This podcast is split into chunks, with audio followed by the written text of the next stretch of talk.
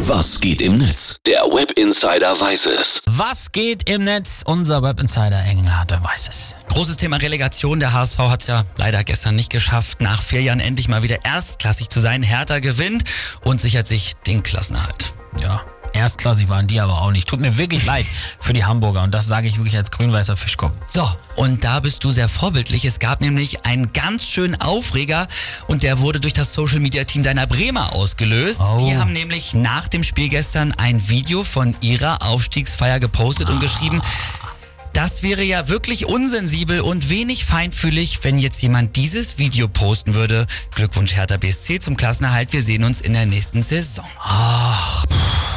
Rivalität und Nordderby in allen Ehren, aber ach, das ist doof. Haben das sie wohl auch selber gut. gemerkt, ne? Und das Posting dann schnell wieder gelöscht. Aber wie immer gilt der Satz Nummer eins, das Internet vergisst nie. Ja. Da hatten schon tausend Leute Post, ähm, äh, Screenshots von gemacht und am Ende hat sich dann Werder sogar entschuldigt, aber nur weil es auch so viele Proteste gab. Aber auch zu Recht, das war wirklich nicht nötig. Ne? Schlechter Gewinner, das gibt's auch.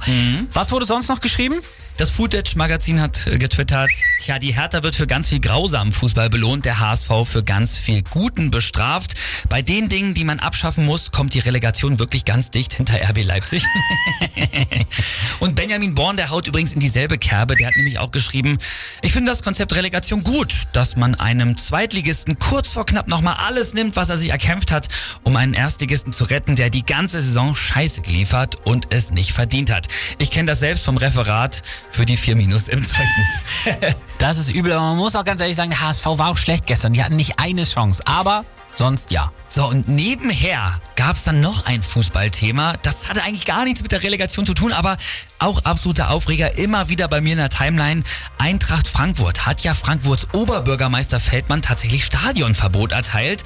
Da gibt es Sexismusvorwürfe, unter anderem auf einem Flug nach Sevilla hat er wohl eine Flugbegleiterin despektierlich, ja, mhm. aber vor allem geht es auch um diese Aktion, dass er eben auf der Siegesfeier zum Pokalgewinn den Spielern ja sofort den Pokal aus der Hand gerissen hat, um damit selber zu äh, posieren. Dabei hat er, glaube ich, für den Pokalgewinn am allerwenigsten getan. Gab's schon immer. Dieser Verein und diese Stadt, die passen nicht zusammen. Aber da siehst du wieder, der Fußball, der spaltet und er verbindet gleichzeitig.